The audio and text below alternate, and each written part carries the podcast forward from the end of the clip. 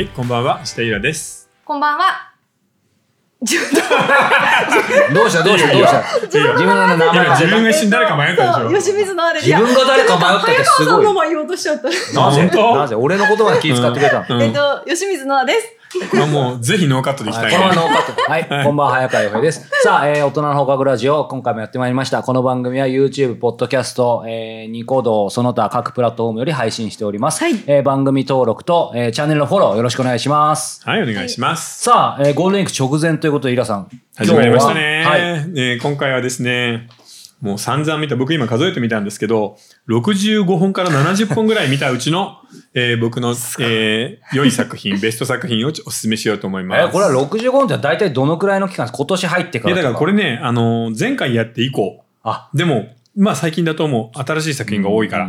でもなんかうん、これ、しょっぱなからこれ言うのがいいのか悪いのか微妙なとこですけど、僕、大人の放課後ラジオ始めるときって、うん。やっぱりね、コロナ始まって、一番その配信がこれからっていうところで面白いものたくさんあるじゃないですか。だからこれ本当に下手したら月1とか、うん。なんか2ヶ月1回、確率ぐらいでやることになるんだろうなと思ったんですが、意外とそうでもないんですよね。そうだね。なんかさ、コロナ禍の時は本当動画配信で面白かったんだけど、うん。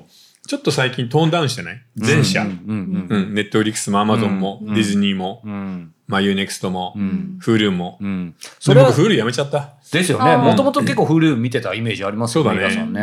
うなんかね、それこそ今の話じゃないですけど、なんかやっぱ去年の夏か秋ぐらいも、ほら、あの、ネットフリックスが、まあ本体の方ですけどね、うんちょっとこう加入者がどうこうだったりとか、いろいろあったりとかで動画配信が、ん？っていうのあったんですけど、イラさんどうですか？それは、そもそもやっぱりコロナがちょっと明けてきてみんな、まあ外に出始めたってこともあるのかもしれないし、まあそれとは別に単純にクオリティがどうなんだろう。なんかさ、動画配信ではこういうのがヒットするっていう方程式が世界中のその配信会社で分かっちゃって、うん。それにちょっとオンザラインで当ててくるみたいなのが増えたんで、逆にそう僕らとしては広がりがなくなった気がするんだよねうん。確かに。それやられちゃうと結局テレビと一緒だかわら、ね、つまんない。テレビ化してるよね、ちょっとね。うんなんかランキング見ると全部に似てるよね。うんうん、だからなんか企画の幅をもうちょっと広げてもらった方がいいのかなっていう気がするかな。あとはね、日本のでも、まあそれは良し悪しありますけど、やっぱ過去のアニメ、ドラマが入ってきて嬉しいんだけど、うんやっぱ新しいものは、そんな出てきてないイメージありますそうだね。うん。意外とね、うんあの、池袋の旧作みたいなのが当たったりするからね。そうですよ。本当に23年前のやつが1位になるとはな。素晴らしいですいや、不思議だよね。うん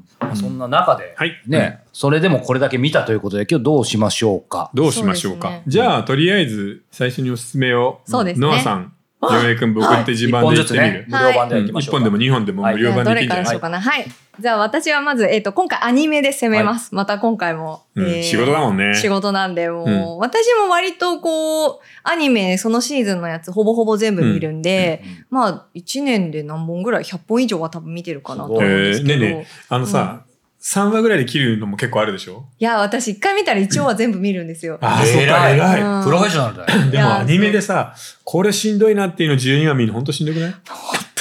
で、いや、でねも仕事だもんね。正直ながら見してます。うでさらに正直、うん何、倍速はしてないの？倍速はしてないです。話通常わかんなく速でだっなっちゃうんで。て、そう、声優さんの声聞き取れないもんね、あ倍速そうそう、そうなんですよ。でもなんかその、うんあの、おつまんない作品でも、なんか声優さんのその最初と終わりでなんか成長が見られる作品とかもあったりして。うわ、プロの聞き方だね。なんかそういう見方もあるんで、うん一応最後までを見るかなんかそういう評論家みたいな仕事来そうだね。いや来たら面白いですけど。ね。うん、はい。で、えそんな。ーそれやってほしいな。うんあ、アニメプリズンででさ、うん。今期のあの作品の中で新人のな中で一番上手くなった人この人みたいなやったら絶対跳ねるよ。でもい、いますよ。正直、あの、期待してなかったけど、この子すごい情熱入ってるなとか、うん割割とやっぱ声で分かったりする。それをどんどん上げなよ。てか、吉水のアニメプリズン、そういえばどう、どうなんですか？今お休みしてます。ちょっと触れるな、みたいな雰囲気出てますよね。いや、もうそうなんですよ。それはでも忙しくてってことい？や、でも今今の企画は絶対当たるから。あああ、人気なのに全然いい、良くない。あ、それはちょっと触れると大炎上するんで、でもこの子は伸びたっていうのはいい伸びたんじゃない？ってポジティブな話だったらいいそうねですね。本当にそうだと思います。で、そうか、人気なのにダメな生産っていっぱいいるんだ。そうなんですよ。いや、結構いますよ、本当に。昔うのん、ランマ2分の1あーの音響監督さんうんうんっている、音響監督って基本的に声優さんの演技うん。の指導と、だね。うん。えっと、アニメの、うん。えー音付け、うん。ぜ音に関すること全般やるじゃないですか。うん。で、その、えー音響監督さんが、えっ、と、まだ全然現役なのにうん。辞めちゃった理由が、うん。いい声優がいなくなったから辞めるって言って、スパッて辞めちゃった60歳ぐらいなるほどな。そういう人生もあるよな。うん。ただ、今見てもランバ2分の1とか、え、これってどうやって声優さん表現してんだろうみたいなうん技術がすごい光って見えて、うん今見ても結構面白かったりするんですよね。ランマ2分の1そうね。それを考えると、あの、新しい犬夜叉とかうな。ん。何も言いません。ここからは。そうですね。で、ちょっと最近アニメが実際ちょっとパッとする、してるのがちょっとなくてそう、なんだ。そう、ドカンとこう盛り上がってるやつっていうのがなかなかちょっと見当たらなかったんですけど。うん。やっぱでもほらね、あの、イラさんも言ってたけど、ボッチザロックとかああいうのも面白いし、うんその、なんだ、あの、鬼滅の刃とか、スパイファミリーとか、チェーンソーマンとか、うんああいうのはもう光ってるんですけど、えっと、その中で 選んだのが、ちょっと一応最近のやつを入れた方がいいかなと思って。はいえっと、一本目は、えっと、とんでもスキルで異世界放浪飯っていうやつを選びました。とんでもスキルで異世界放浪飯。はい。うんで、これまあ異世界転生ものなんですけど、うんえっと、異世界転生するときって、大体その現代の人が異世界転生すると、その魔王を倒してほしいとか、ドラゴンを倒してほしいみたいな、うんその賢者とか勇者の称号を与えられて、その旅に出るっていうのが、まあ大体の異世界ものの、えっと、ストーリーなんですけど、ねそう、うんパターンなんですけど、この主人公の向こうだっていうササラリーマン、料理が得意なサラリーマンが、えっと、一緒に、な数名でこう異世界転生させられて、で、なぜか自分だけ、その、剣のスキルがいいとか、なんか魔法が使えるとかそういうのではなくて、えっ、と、ネット通販っていうスキルを与えられて異世界転生させられちゃうんですよ。うんで、そのネットス通販っていうスキルを使って、その異世界の食材と現代のこの食材を使って美味しい、えーご飯を作りながら放浪するっていう、ただそれだけの異世界転生アニメなんですけど、ほのぼのしてて面白いそうなんだよね。うん。で、現代の調味料が美味しいんだよね。そうそうそう。なんかトマトソースだのさ、中濃ソースみたいなのでもうめちゃめちゃ美味しくなるっていう向こうだと。そうそう向こうはそうなんですよ。食が塩ぐらいしかないので、本当。そう。で、これの、うん。とんでもスキルで異世界放浪飯のいいところは、うん。料理のシーンを全部、本物のその料理人の人の手元をちゃんと撮ったものをえー。アニメ化して、音とスかしてんだ。も、そう。うわー。アニメ、音とかも全部ちゃんとした音を使ってるので、うん。その料理作る、まあ場面が一番のあの目玉なんですけへど、ー。そこにすごく臨場感と、そうか。もうこれさ、原作読んでたから、もう知ってるから、いい見なくていいやと思ったけど、それ聞いたら見たくなるね。そうそう、お腹すく、うん。ちゃんとそういう、あの、小細工が、か。けられてアニメファンの間では、うんここの、その、料理を作るシーンと料理のしずるが最高って言われてるのよ。そうそうそうなんですよ。それはすごい。それは本当に大事な方の小細工だね。そう、うんそうなんですよ。でも、そのネット通販、スーパー、ネ,、うんあネットスーパーちなみにイオンなんですけど、うんうんイオンでこういろんなものを頼むと、こうチーンって言ってドンって穴から落ちてくるっていう。それ面白そうだねそうだよ。本当に普通にカレーとか作るんだよ。そうそうそう お腹空いてくる。とんかつとかカレーとか、うんそういいねそうっていうのを一本目しました。あーあれねこれははいネットフリックス？えっ、と、ネットフリックス、アマプラ両方見れます。はいはい、母さんお願いします。はいえーいきなり180度変わりますが、僕はですね、えーネットフリックスでですね、逃亡者、逃亡者って言ってもあの映画の逃亡者じゃなくてですね、ドキュメンタリーでカルロス・ゴーン数奇な人生ということそっちか。で、おー、はい。あの、ゴーンさんといえばどどういう、まず何が思い浮かびます？えっ、と、車。車っていうか、あの、会社から、あの、逃げた、逃げた男。あそうですよね。うんそうそう。亡命、亡命。だだからまあ、それよりはもうやっぱあれでしょう。楽器ケースの中に入って、そうそうそうそう。しかも あの飛行機の貨物室の中で震えながら、レバノンに逃げ帰ったそう。男。そう。そっか、パグ、パグちっちゃいパグのように。そうそう。でも今、イラさんおっしゃったように、なんかまあね、あのーやっぱりぼ僕もですけど、みんな、そのゴーンがね、その日産をあそこまで V 字回復させて、その後にね、あの最後あんな感じで失脚してその逃亡したっていうことはみんな覚えてると思うんですけど、まあ恥ずかしながら僕あんまりその細かくはウォッチしてなかったので、だからその細かくどどうやって逃亡したかとか、うん。その、イラさんやっぱちゃんとね、よくご存知なんで、その楽器ケースの中に入ってたか知らないでしょ、なん。かだからその辺も含めてなんですけど、まあ、ゴーンの半生を描くドキュメンタリーなんですけど、特に当然、いかに日産で、こう、まあ、もともとルノーの方からだけど、うん。時代の長寿を極めて、うん。その後そこからね、転落してったか、うん。あと実際国外逃亡したと時にどういう感じで逃亡したかみたいのを、要はドキュメンタリーで追ってるんですよ。うん。で、裏は取れなかったんですけど、もともと僕、BBC のドキュメンタリーってものすごいレベル高くて、それをうんたまに見てて、それを何年か前にゴーンの特集があったんで、それと同じかなと思って、かなりあの出てくる人が一緒でタッチも一緒だったんで、うん同じかなと思ったら、それを多分ね、さらに拡大してるんですよ。うんで、まあ具体的には今みたいな内容なんですけど、やっぱりさすが作りがあのフラットなのが、やっぱり全ての立場の人間が出てくるんですよ。ゴーンのもちろん話も出てくるんですけど、えー最初のルノーの会長、苦楽を共にした日産のトップ、うん。えー国内外のジャーナリスト、えー実のお姉さうん。ん、弁護士、えーあとルノーで、やっぱりコスト、ルノーでもコストカッターだったんで、そうだよね。あの、従業員が自殺しちゃった人の奥さんが出てきたりとか、とにかくいろんな立場からそのゴーン事件を多角的にやっていくんですけど、まあ、あの、単純にその、どれも生々しいし、うんまあ個人的にはどうどうなんでしょうね。まあイラさんもいろいろ背景ご存知かもしれないですけど、やっぱりなんだろうな。僕やっぱり横浜市民だったんで、日産でうんゴーンで結構好きだったんですよ。うんで、あそこ横浜駅の港未来と途中に日産の本社あって、そうそう。だからね、結局一時かなり人気あったんだけど、うん最後はなんでああなっちゃったのかなっていういろんなことはあるんですけど、だから結局 V 字回復させて栄光を欲しいままにして私服子役し始めたけど、どこであの蜜月が終わって、まあ逮捕されてね、まあ本人にもちろん問題あったんですけど、やっぱりどっかで何か謀反があったのかなとか、ね。っていうかやっぱりさ、僕なんかレバノンっていう国に生まれたことが一番でかい気がするんだよね。最初のね。うんうんレバノンはやっぱりもう、まあ商売だけの都なので、うんで、中東の人のモラルって、自分たちの同族とか、自分の関係者に利益を誘導するのは当たり前なのよ。うんそれはもう中国とか、中東、うんアラブ世界、ロシア、この辺のアジアの中央部分って本当にみんなそうなんだよね。善とか悪とかじゃなくて、そういう本質的なものがあるってことですね善とか悪とかじゃなくて、うんトップになったら自分の一族を守る、自分を豊かにするのは当たり前だろと思ってるの。うんでもそれは別に日本人とかさ、確かに。イギリス人とかフランス人とかにはないじゃない。アメリカの大統領が超大金持ちかっつったらトランプだけじゃない。うんあとはジョン・ F・ ケネディか。うんなので、本当に違うんだよね、うん文化が。で、レバノンに生まれて、そりゃ、海外で大成功する。うんもう剛腕で行くしかないもんね。うんうんうんうん。だって自分の同胞じゃないし、レバノンの人はレバノンの人守らないからね、基本。うん中東の人って自分の部族は守るけど、国の人間だっていう同胞感みたいなのあんまないのよね。うんなのでそうなると、フランス人を日本人の首切るのなんて、いくら泣き叫ぼうがへっちゃらなんだよね。うんそれができるのは外の人間だから、レバノン生まれだから。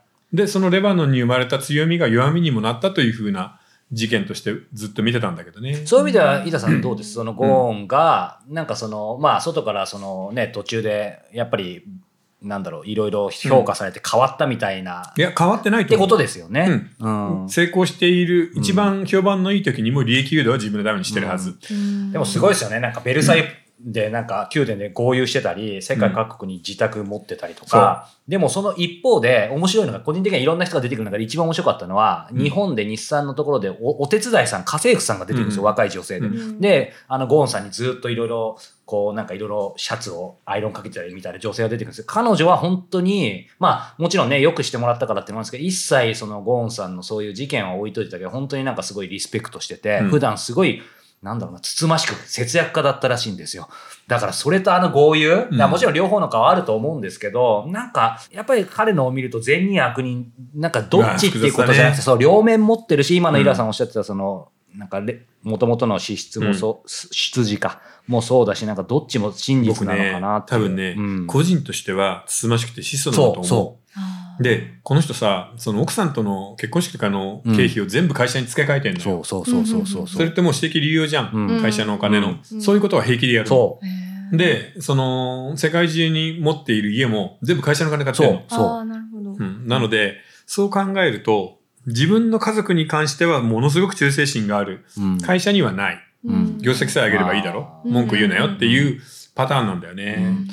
だから、まあ、彼の中ではシンプルなんでしょうね。シンプル。うん。だから自分のことを俺は私欲とかないよっていうのは実際そうなんだと思う。ただ、そのパターンでさ、世界中のどこの国の独裁者も親族は超大金持ちになってんだよねうん。習近平の家族もみんな大金持ちだからね。なんか最後思ったのは放送あの、その、例の逃亡のところのを、うんその、えー、幇助した関係者が、まあ、それをまたドキュメンタリー出ちゃってるのがすごいんですけど、うん。なんかその海外の誰かかなんかなんですけど、年末にあれ脱出したっぽいんですよ。で、年末はなぜ年末を選んだかっていうと、なんか、あの、羽田か成田も空港があアルバイト仕様になってう、ざるだから、そこだったら、いわゆる楽器のあの手荷物でも細かく X 線検査を通さないだろうって踏んで、うん。実際その通りになったみたいな、それまで明かしちゃってこれいいのかっていう、まあ、海外のドキュメンタリーだと全然できるじゃないですか。うん。だからやっぱりその辺がね、BBC がこれ実際作ったやつなんか、ネットフリックスがオリジナルかわかんないですけど、まあこれぞドキュメンタリーっていう感じで。あるねうんただまあ個人的にはやっぱりそれでも、これなんで日産のあの辺の上層部と、まあいろんなことあったにしても、なんかやっぱ急に割れた感あったから、なんかその辺もうちょっと本当は切り込んだこのドキュメンタリーでは多分語りきってないゴーン側、日産側のなんかいろんな話あるんだろうから、なんか続編を個人的には期待したいなと。そうだね、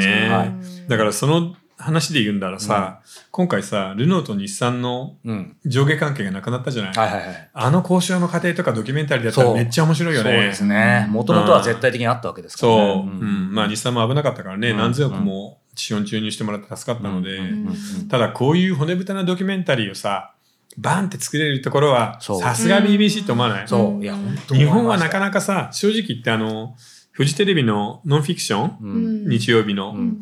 あれもいいんだけど、なんか、日曜目のゲイバーのママが、コロナでお店が困って泣いてますみたいなさ、うん人間はいるけど、ちょっとセンチメンタリーに流れちゃうじゃん。うんうんそれとなんかそういうどっちのものすごい対立がある、ものすごく大きなお金が動いてるみたいなさ、そういう広い世界ではちょっとないよそうね。なんですよ。うん、シングルマザーが困ってますとかっていうのはやるんだけど、うん。もうちょっとなんか骨太なものを日本でも作ってほしいかな。だから BBC 日本では見れないですけど、うん。たまにそのイギリス行った時とか向こうで見れる時にやっぱりその日本の関係だったら昔あのオオリンパスもあったじゃないですか。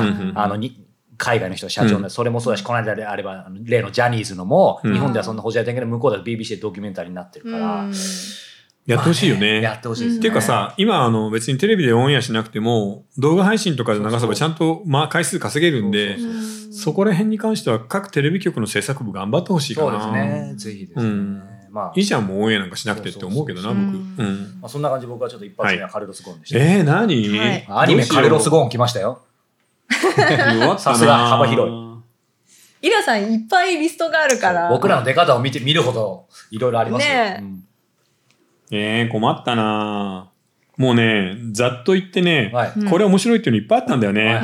一つは、あの、ネットフリックス、今の国のアリス2。ああ、2。そういえば見てないな。そう、シーズン2は1より出来がいいんですよ、珍しく。あそうなんだ。で、山崎健人君と土屋太鳳さん。はいはいうんでね、あれ、これ、これだけ言ったら面白いな、うんここまでやってくれればもう十分じゃないっていうぐらいのレベルに達してるんで、しかも、アジアアカデミー賞みたいなの結構取ってるんだよね、何部も。ねうん、なので、これは、あの、ネットフリックス入ってる人にはおすすめだし、あと、サバイバサバイバあ、はい。え？サバイバー？ー。そう、サバイバー、宿命の大統領っていう。これはね、もうね、お話の設定だけでね、見たら絶対面白いんですよ。連邦議会で。超巨大爆弾が爆発して、はい。上院、下院、大統領、大統領の閣僚、スタッフ、全員死ぬんです。何百人も。うんうんうんで、えー、はるか会にいた住宅公社の、しうんえー所長みたいな人が、トップが、なぜかあなたは今から大統領です。宣誓してくださいって言われる。中年の中間管理職の人が。っていう、えー生存者指名制度。大統領が死ぬと副大統領がやる。うん大統領と副大統領が死ぬと下院議員の議長がやる。うんっていうふうに、任命権が生存者で死んでいけばどんどんどんどん下がってくるんです。うんそこの200番目ぐらいの人が大統領になったっていう話なんだよね。へー主役はあのキーファー・サザーランドなんだけど、なかなかでしたね。今ちょっとパッと見ましたけど、うん本当にちょっと冴えない中年男みたいなね、感じですよね、うんとっても大統領になるようなそう。感じにはでもいき見えない。なり人が入ってきて、うん、あなた今から大統領です。カッカーとか言われる。えー、コメディなんですか？コメディじゃない、大シリアス。へえ。で、ちゃんそうなと、んだなぜ議事堂が爆発されてうん何百人も死んだかっていう、その犯人と、そこでただ一人生き残っていた男の秘密が明かされて終わるの、シーズン1は。ちょっと面白そう、これ。また面白いもんいっぱいあうん、るね。いっぱいあるよね。シーズンズン3まであるわわ3は、あるあるそことの戦いだよな、うん結局そうなな。んですよね。で、あとね、僕ちょっとね、舐めてましたけど、古老の地1と2、コロの地。久々に東映の映画の底力を見たね。あ、日本のですか、じゃあ？うん。もうね、あの、広島のヤクザものってさ、あ昔のやこつ、深作さんのめちゃめちゃ面白いじゃないですか。あれを現代風にアレンジしてちゃんと作ってんの。あだからこのゆずきさんの原作もいいんだろうけど、うん特にコロの地1の役所広司と松坂桃李は素晴らしいので、うんで、コロの地2の松坂桃李とうん鈴木恭平。あーなので、時間があっそれて、はいいわ。もう男物の映画が見たい、うんうんちょっと荒ぶる映画が見たい人にはもう絶対のおすすめだと思うおー恭平がこれ出たらかっこいいな。うん確かに鈴木恭平の狂言ぶりがすごいよ。うんえー、あちょっとこれは見てみよね面白そうですいや、もういっぱいあんだよなう。なんだ、いっぱいあそるじしゃないですか。て僕がですね、はいあの今回まあついでなので、これはしんどかったっていうのを何本か挙げておきます。お えーこれはしんどかったはですね、まず一つは無料で無料でいいまあ、です。しんどかったからいいんじゃない？あのー、逆に。えーネットフリックスの西部戦線異常なし。あ、結構話題になってましたよアカデミー賞にも上がっね。てるんだけど、うんただひたすら爆弾が破裂して人が死ぬ話ばっかりなんで、これはしんどかった。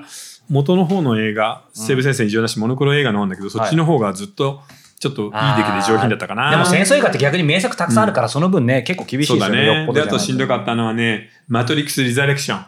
あーそれはしんどかった。僕映画館で見てますから、よくわかります。あれ映画館で見たら地獄だよね。いや、もうただの同窓会ですよ、うん昔のね。もうねあ言っちゃった。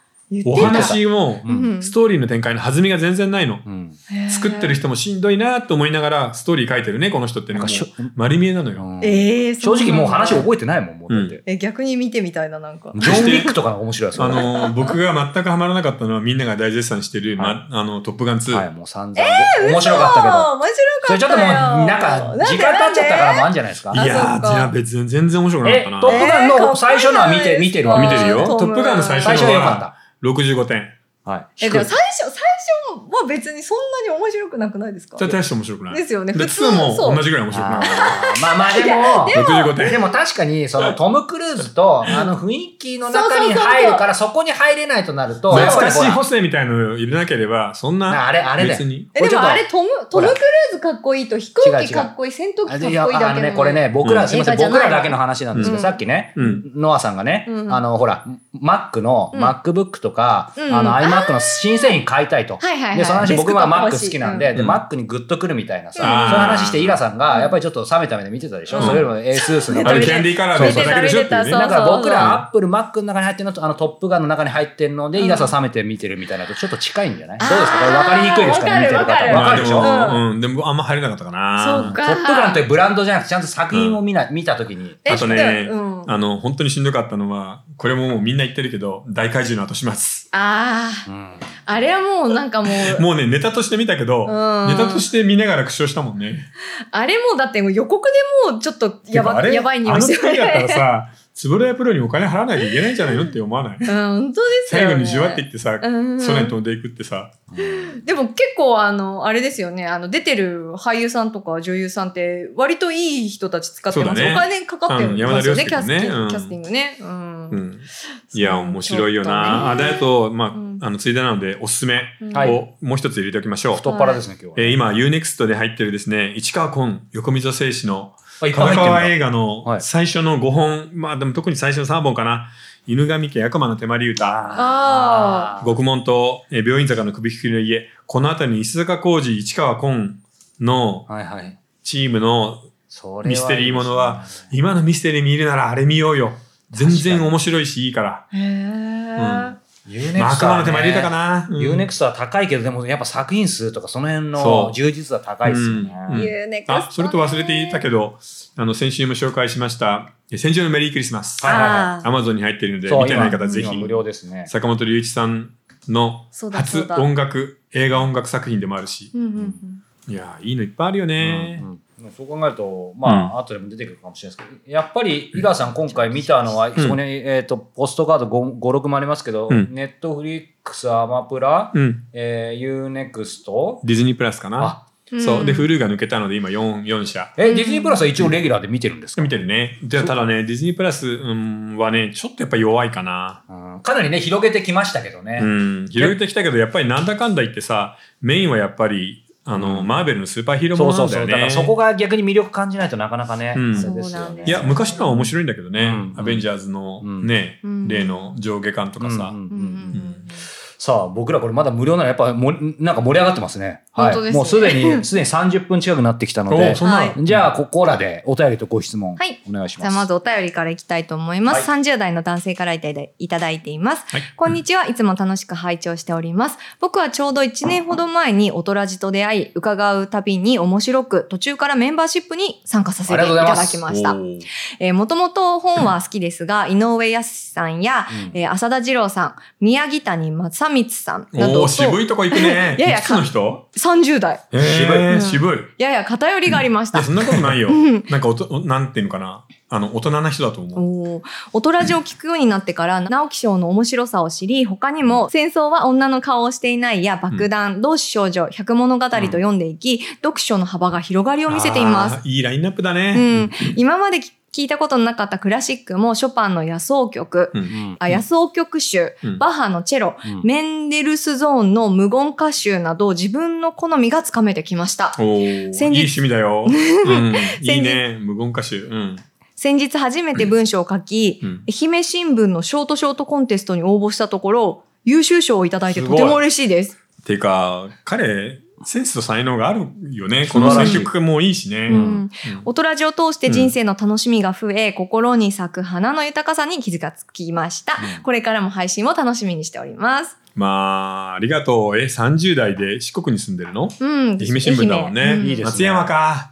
松山楽しいよな。道後温泉とかもありますよね。いい、あいいですね道後温泉。ね俺も行ったわ。NHK のはい番組でロケで行って、おう僕が生まれて初めて入浴シーンを撮ったのは道後温泉です。足湯とかじゃなくて本当の入浴シーン。そう。現地のアナウンサーと一緒に入って、これはいいですでね。、あの、夏目漱石が住んでた家に行って、えで、夜は句会をやってっていう、ー懐かしいなそうだな。ちょっとみんなで行きましょうよって違う。ねえ、道後温泉ですね。はい、いいですね。はい。じゃあ質問いきます。はいこれも30代の男性からです。えー先日の日本 SF 特集大変興味深く拝聴いたしました。嬉しい。うんえー私は偶然配信のタイミングにて、筒井康隆さんのうん創意の極意と掟という本を読んでおりました。うんその中で筒井さんは、作家には色気が必要であり、それは必ずしも性的なシーンとは結びつかず、ふとした文章などに滲み出るものであるという趣旨のことを書かれており、へーいいこと言うね、筒井さん。ね、例としてうん宮沢賢治を挙げられていました。なるほど。色気のある代表作家といえば、えー石田イラさんだと勝手ながら私は感じておりますが、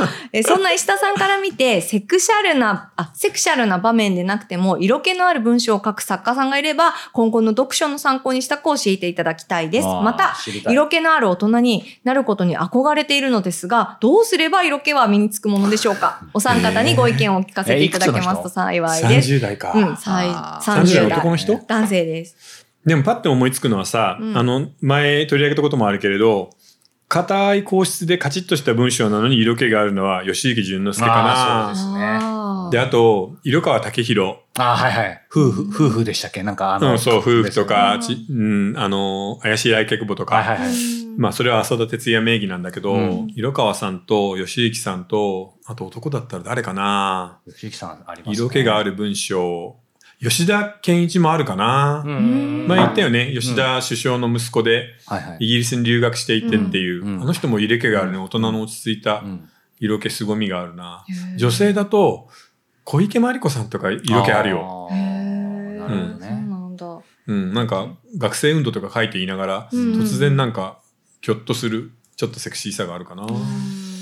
え、ある？なんか、でも、ぼすみません、僕はもう、なんか、いイラさんから教えてもらった。ややっぱりよ吉行さんみたいな人が思いつきますよそうだね。でも川端も色気あるからね。うん。色気色気って何なんですかね？まあその二つ目の質問にもなりますけどね男性の色気ってみなんか身につけられるもんじゃない気がするんですけど、ね、そうだね。にだか。ら、ユーモアとか色気みたいなものっていうのは、その人のなんか持って生まれたキャラクターなんじゃないかな。うん。逆に言うとさ、さっき名前が上がっていたさ、うん。えー宮城谷さんとか、うん。えー誰だっけ？井上康井上康井上さんとか宮城谷さんは色気ないタイプだもんね。うん。あー。あかあー武士みたいな感じ。どっちうん、かっていうと。そうだね。うん。えででもなんかちょっと稚拙かもしれないですけどどうですか？その、まあ、イラさんもそうです、僕小池さんの作品は読んでないですけど、やっぱりその幅とかギャップとか、なんかそういうのっていうのは関係ないんですか？あんまり。いや、そういうのもあるかもしれないね。ううんん。だから予想外の鋭さとか、うん。そうそうそう全く違う角度からいきなり切り込んでこられると、親すごいな、この人。うん。この感性ただもんじゃないなっていう時に、色気って感じない、そうですね。ん。昔の龍さんの文章とかは色気。色気感じる感じ。るですよね。うん。うんやっぱ、最初にあの、限りなくて嫁に近いブルー読んだ時びっくりしたもん。うんうんうんうんうん。すごいなと思ったよ。そういうの感じますよね。うんでも、なんか、まあ、その、筒井さんは色気ああるんですか、文章？水さんはある。僕、この間、イラさんにね、うん筒井さんの SF に出てきて、いや、最後の喫煙者を読んだんですけど、めっちゃ面白かったですね。め、めちゃくちゃでしょ。うん、で、で、今も、あのー新潮社が出してる、あの、PR 誌あるじゃないですか、波。あれで、うん。奥さんと、うん。もう二人とも90近いですよね。え、そんなことやってんの？今。で僕、波読んでないの？波ね、面白いですよ。うん。で、でか、えっ、と、不定期なんですけど、うん。関東でご、二人で合流してる、うん。なんか2週間の食事みたいなのに出すんですけど、まあ彼らがちょっと抑え気味なんでしょうけど、もう帝国ホテルでどうこうみたいな、毎日23万みたいな。僕らが描くほら作家の人の、夢もあってめっちゃ面白くて、この人たちこんだけ好き勝手食べてても、あけなんか90歳まで生きられんだな。っていうよりさ、そんなに食べられるんだ。そう、そもそもそこも、で、ななんか最近やっぱまた、水さんがさ、そんな大きくないのよ。会うと、165ぐらいぐらいの感じで、最近なんか和服着てることが多かったんだけど、うんそうそんなに食べるの？で、やっぱなんか肩も痛いとか、うんいろいろ言ってるんですけど、なんか、そう、毎日これ、これ、この2週間だけ300万ぐらい食事使ってる、これ新潮社出してるのか自分で出してるのか、みたいな。面白いですよへへーそれは面白いね波はぜひ。うんはい、ありがとうございました。ということで、この後ね、たっぷり僕らまだね、3作、あ、イラさんが少しお話しいただきましたけど、まだまだ作品紹介したいので、えーこの後続きは本編でたっぷり、えーご紹介したいと思います。えー続きは4通りのご視聴方法でお届けします。えー YouTube メンバーシップ、えーニコニコ動画、Apple Podcast サブスクリプション、そして audiobook.jp、いずれかの方法でご視聴いただきますので、えー詳しく概要欄をご覧ください。えーそれでは本編で